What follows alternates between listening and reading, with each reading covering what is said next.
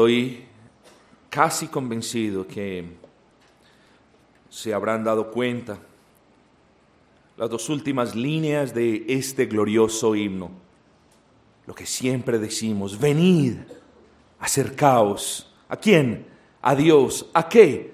A pedirle qué? La gracia de la salvación. Repito, venid. ¿A quién? A Dios. ¿Para qué? Para pedir lo que necesita tu alma. Amigos, Dios no concede salvación si tú no te das cuenta de tu pecado y si tú no te das cuenta de quién murió por ti en la cruz y si tú no sientes dolor por el pecado. Entonces me podrás responder, pero ¿qué tengo que hacer? Oh, no te preocupes por hacer nada. Dios es el que hace la obra. Dios es el que te muestra las impurezas de tu corazón Dios es el que trae vida a un corazón muerto que anteriormente ha estado muerto en sus delitos y pecados. Dios, por medio de su Espíritu Santo, es el que te convence de pecado, de justicia y de juicio. Por lo tanto, no tienes que hacer nada. Él hace todo, pero cuando Él haya hecho esa obra regeneradora, oh, ¿acaso conocerás tu necesidad y no te acercarás al Dios que suple la necesidad? Claro que no. Venid, Venid pronto y pedirle al Dios de amor la gracia de la salvación. Vamos en esta noche a abrir nuestras Biblias en el Nuevo Testamento, Evangelio de Mateo, capítulo 9, versículo número 2, capítulo 9, versículo número 2. Y sucedió que le trajeron a un paralítico tendido sobre una cama y al ver Jesús la fe de ellos, dijo al paralítico, ten ánimo, hijo, palabras gloriosas, tus pecados te son perdonados. Y como lo habíamos anunciado en esta mañana, el título de nuestra meditación de la predicación en la noche de hoy sencillamente es Cristo ve, Cristo consuela, y Cristo perdona al pecador arrepentido. Cristo ve, Cristo consuela y Cristo perdona al pecador arrepentido. Mis amados, no quiero repetir una vez más lo que hemos hablado en un par de ocasiones acerca del capítulo 9. Es un capítulo glorioso donde vemos grandes sanaciones, vemos la sanación de la mujer del flujo de, del flujo de sangre, es una sanación tremenda, evidente, que atestigua acerca del poder de nuestro bendito Señor. ¿Quién no se va a acordar de la resurrección de la hija de Jairo? Todos nos acordamos. Tremendo poder que el Señor ejerció trayendo un favor inmerecido para con este gobernante o principal de la sinagoga. Recordemos a los dos ciegos que importunaban a nuestro Señor diciendo, oh Hijo de David, ten misericordia de mí. Claro que nos acordamos de ellos y también este par de ciegos recibió su vista. ¿Y qué opinan del mudo endemoniado? Ahí vemos evidentemente, evidentemente el poder de nuestro Señor. Mis amados, este pasaje en realidad nos está mostrando tanto la deidad como el poder de nuestro Señor Jesucristo. Nos muestra al Señor Jesucristo como Salvador. Nos muestra al Señor Jesucristo como Salvador, como quien perdona pecados, pero no nos puede mostrar otro Cristo que no sea Señor, que no sea quien ejecute y ejerza todo el dominio aún sobre la enfermedad. Ese es el Cristo que salva queridos amigos. Ese Cristo no es solo Señor ni es solo Salvador. Ese Cristo, esa segunda persona de la Trinidad, es Dios, es Señor y es Salvador. ¿Cómo no vendremos a ese Cristo? ¿Cómo no confiaremos en Él? Yo puedo tener razones para no confiar de alguien, aún de mi jefe en ciertas oportunidades, pero el Dios, el Dios que creó los cielos y la tierra y que tomó forma de hombre, el Dios que no es hombre para que mienta, ¿Cómo no vas a confiar en Él? El Dios que te dice en su palabra, yo morí por los pecados de quienes se arrepienten y creen en mí. ¿En ese Dios no vas a confiar? Oh cargado pecador, ven al Señor y desde ahora, desde estos primeros minutos, observa la necesidad que tienes del Salvador, del Dios encarnado. Por lo tanto, ven y pide su salvación. Ese es nuestro Señor y este capítulo 9 lo delinea de una manera clara y hermosa. Pero no solamente eso, mis amados. Este capítulo es de gran aliento para el pecador. Y es de gran aliento porque Cristo es esa fuente de alivio, de donde brota el dulce alivio en medio del desierto del pecado. Siempre podemos hacer muchas analogías cuando comparamos el pecado. Una de las analogías favoritas de los predicadores es comparar una vida sin Cristo como una vida divagando en el desierto. Es una analogía muy sabia. Estamos divagando en el desierto, no vemos esperanza, oh, vemos allí algo bueno. Y mientras nos dirigimos resulta que era un espejismo. Así es la vida sin Cristo. Ilusiones, engaños pasajeros, promesas no cumplidas. Así que debe ser de alivio, porque ese Cristo es la fuente de alivio. Y ese Cristo también no es nada más ni nada menos, sino la fuente de gozo y de vida eterna. Oh sediento pecador, ¿cómo no vendrás a Cristo y cómo no tomarás de las dulces gracias que brotan de su costado en fe? ¿Cómo no lo vamos a poder hacer? A menos de que una persona quiera por voluntad propia morir, de los cuales no creo que haya ninguno en este lugar, vengamos al Señor. Si tú has conocido del Señor, ven aún al Señor. Piensa en los pecados y en la manera como le has decepcionado, defraudado y traicionado, y ven pronto corriendo, que allí estará tu perdón. ¿Cuánto más, amigos, si tú no conoces personalmente al Salvador? ¿Cuánto más Debes venir al Señor, quien representa esa fuente de alivio, quien es esa fuente de gozo y de vida eterna. Pero ahora regresemos a nuestro texto. Vengamos a nuestro texto, porque allí en un par de versículos hay grandes riquezas para todos nosotros. Versículo 2. Y sucedió que le trajeron un paralítico tendido sobre una cama, y al ver Jesús la fe de ellos, dijo al paralítico, Ten ánimo, hijo tus pecados te son perdonados. Vengan con un momento, solo por un momento, antes de que esta predicación termine y vean conmigo a este paralítico. Oh, es evidente ver el impedimento que tenía para moverse de un lado a otro por sus propias fuerzas. Es evidente la dependencia que el paralítico tenía de otras personas y era llevado de un lado para otro.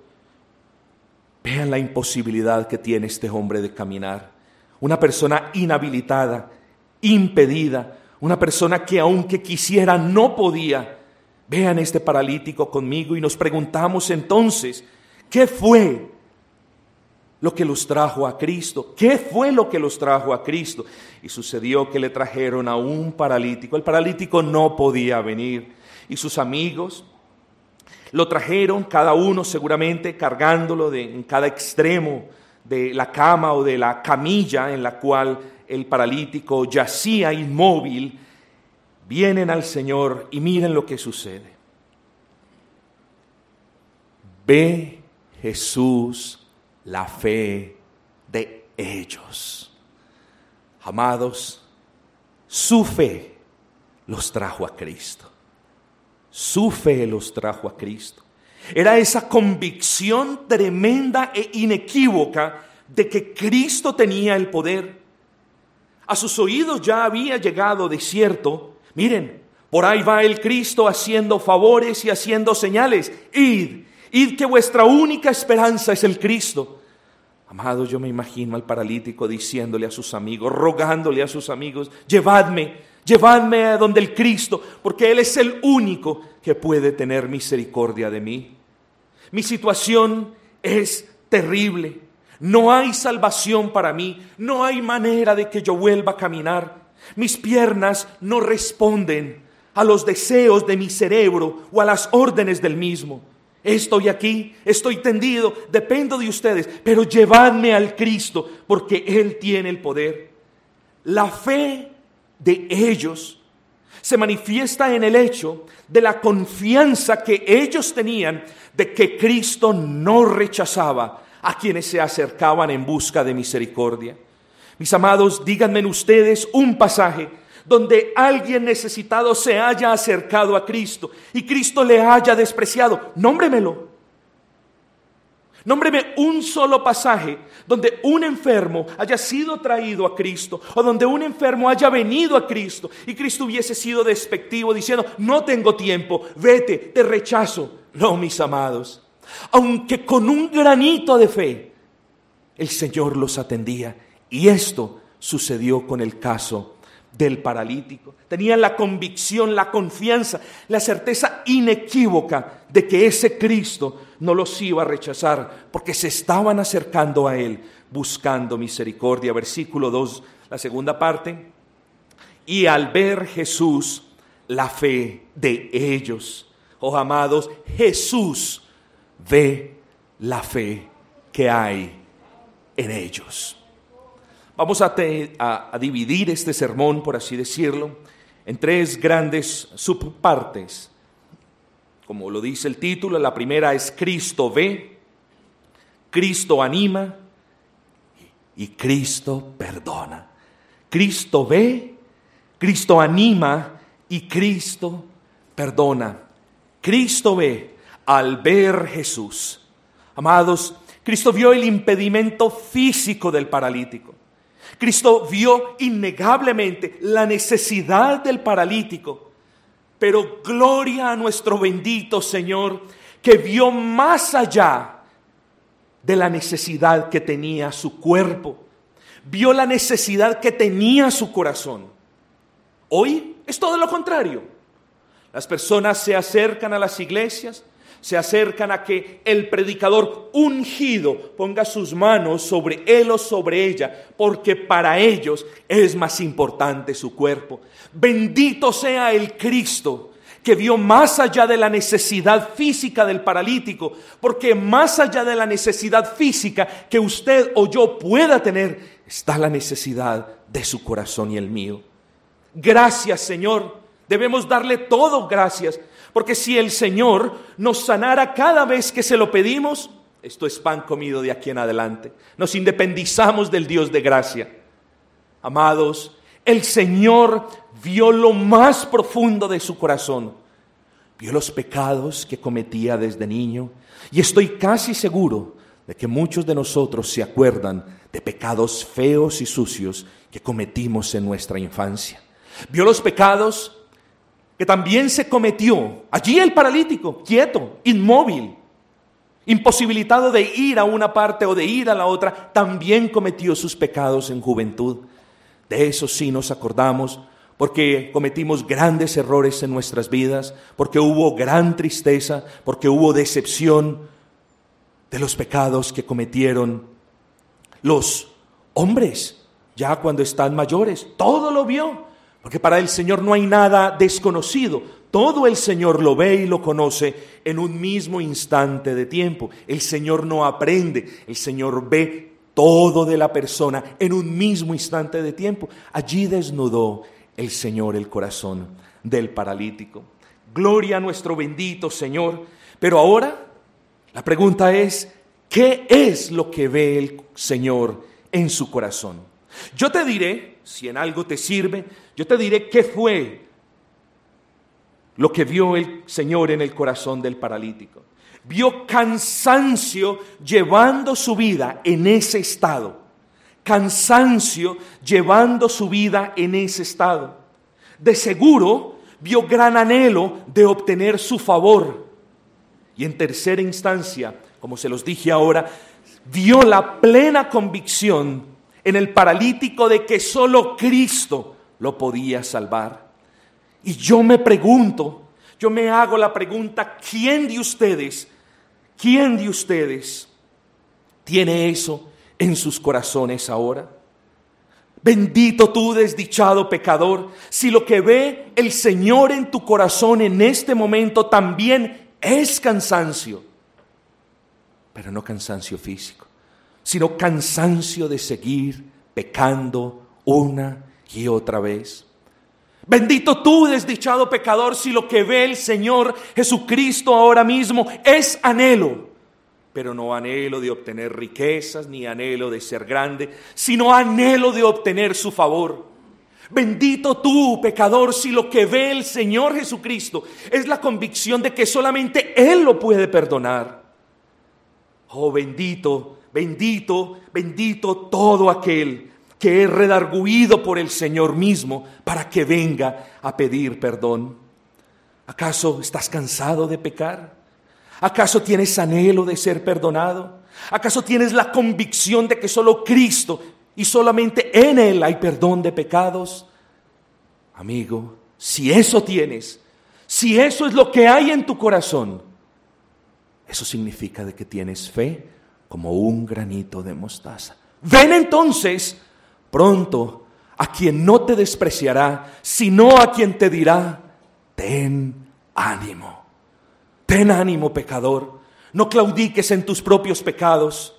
No sucumbas ante la necesidad de ser perdonado, sino que muévete y abraza las promesas salvíficas que hizo posible el Señor en la cruz del Calvario. Para nadie es un secreto que el pecado aflige el alma y que tú, pecador, necesitas ser consolado. Amados, ¿a dónde los envío? ¿A donde un psicólogo? ¿Los envío donde una persona que haga una cosa o la otra? No, los tengo que enviar a Cristo, porque solamente en Él hay consuelo y solamente en Él hay perdón de pecados. ¿Por qué no venimos al Señor? Vengamos pues al Señor.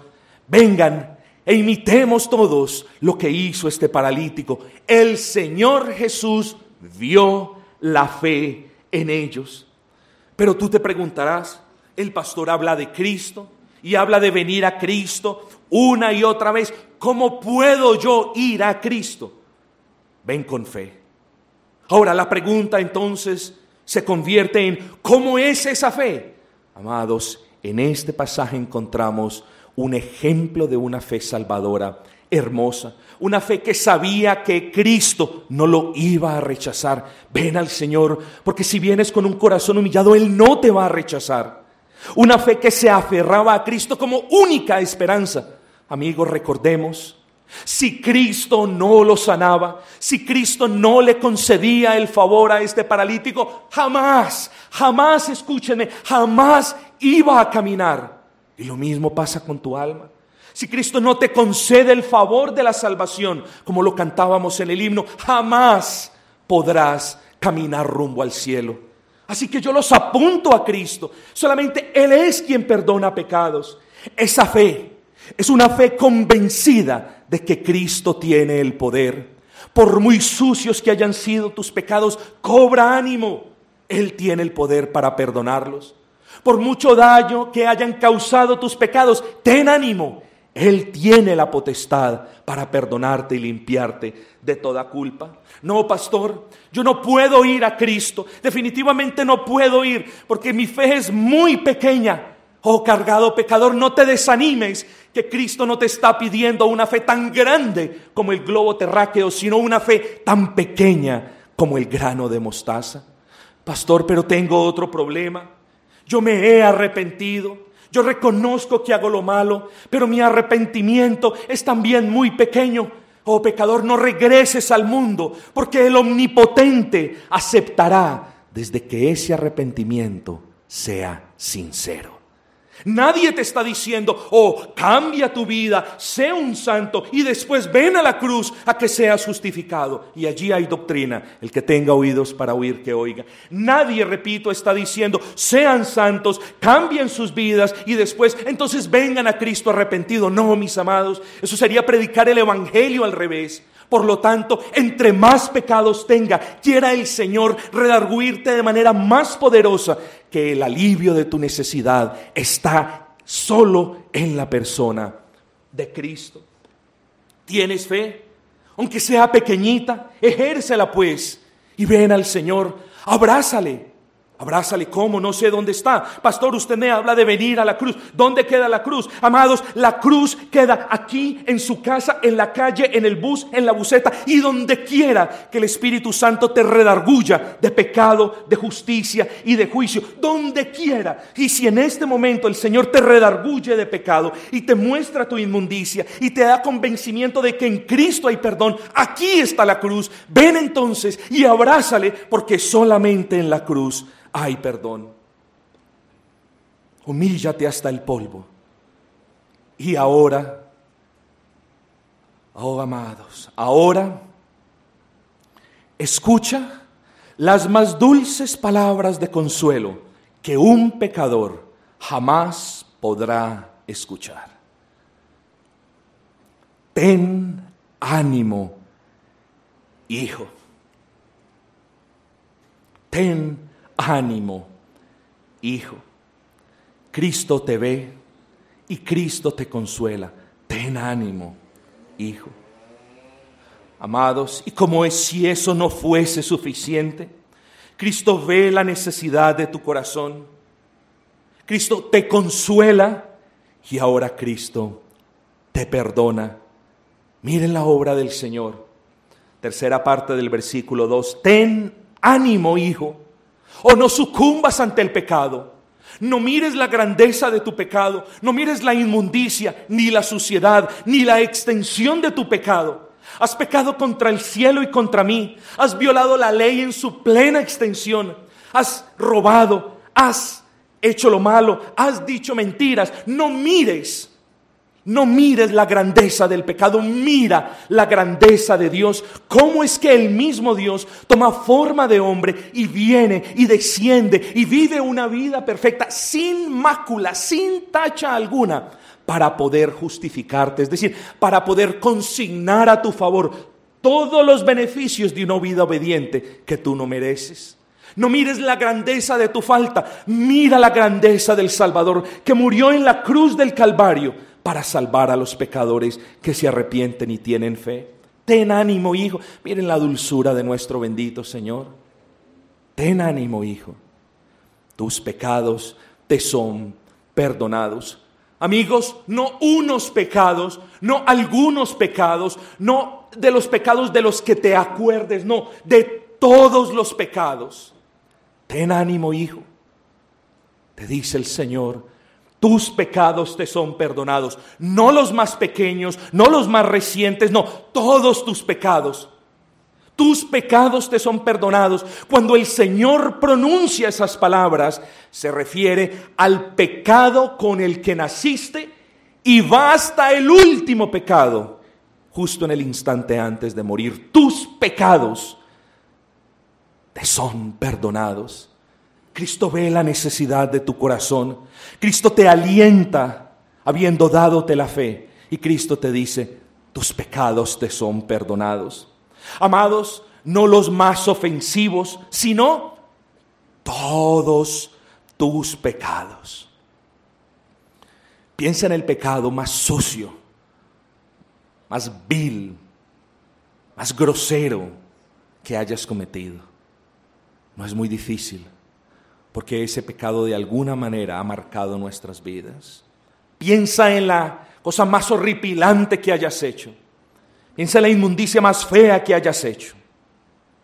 Del pecado más escandaloso que hayas cometido. Del que más te avergüences. En el pecado en que más daño hayas causado a ti y a los demás. Piensa. Yo sé que te acuerdas. Yo sé que lo tienes en mente. Ahora escucha la dulce voz del Salvador cuando vienes a la cruz. Ten ánimo, hijo.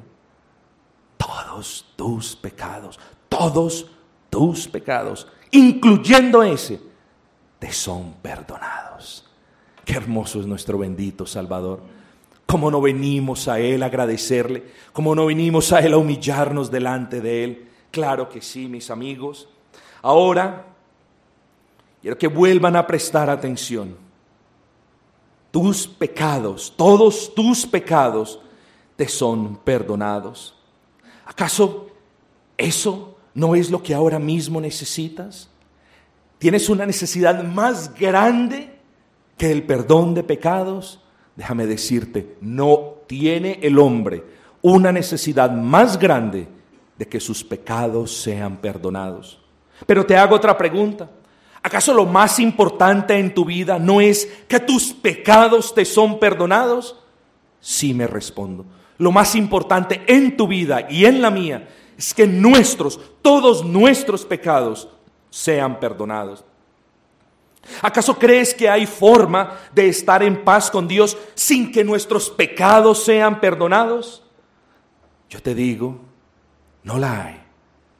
Por eso bendito el hombre a quien Dios por medio de Jesucristo dice, todos tus pecados te son perdonados. Todos tus pecados, todas tus inmundicias, las puse sobre mi hijo y castigué a mi hijo porque él te estaba representando. Pastor, ¿cómo sucede eso? Oh, esa, esa doble imputación sucede cuando por la gracia del Señor venimos y ponemos nuestra mirada salvífica en Cristo. Y por obra esto del Señor. Así que dice el Padre, todos tus pecados te son perdonados porque yo ya castigué a mi Hijo. Bendito Dios, bendito Dios que tenía que hacer justicia y que tenía que traer el infierno y el castigo eterno y ponerlo sobre los hombros de Cristo para que nosotros podamos gozar de su presencia para siempre. ¿Cómo no vas a venir a pedir salvación a ese dulce Cristo, que es la segunda persona de la Trinidad que murió por aquellos que creen en Él? Claro que sí. Pero quiero terminar diciendo algo. Hay palabras que el Señor jamás volverá a pronunciar. Palabras que el Señor jamás volverá a pronunciar. ¿Como cuáles? Como hágase la luz. Jamás el Señor volverá a pronunciar esas palabras. Lo hizo una vez y fue para siempre. Jamás el Señor volverá a decir, Padre, en tus manos encomiendo mi espíritu, porque una vez murió Jesucristo y para siempre, mis amados. Pero hay palabras que el Señor continúa pronunciando y que el Señor continuará pronunciando hasta el glorioso día de la parucía, cuando Él en poder y en gloria manifieste su esplendor como el Dios eterno e inmortal. Oh pastor, ¿cuáles son esas palabras? Yo quiero saber desde ahora cuáles son esas palabras. ¿Saben cuáles son? Ten ánimo, hijo, tus pecados te son perdonados. Siempre las está repitiendo con amor y con paciencia, tanto para sus hijos como para los pecadores que vienen a Él. Ese es nuestro buen Dios. Ese es el Evangelio. Y bendito el hombre que por la gracia de Dios cree en el Evangelio, porque tendrá paz, prosperidad, gozo y vida eterna. Al nombre de Cristo, nosotros como iglesia damos honor y gloria. Amén.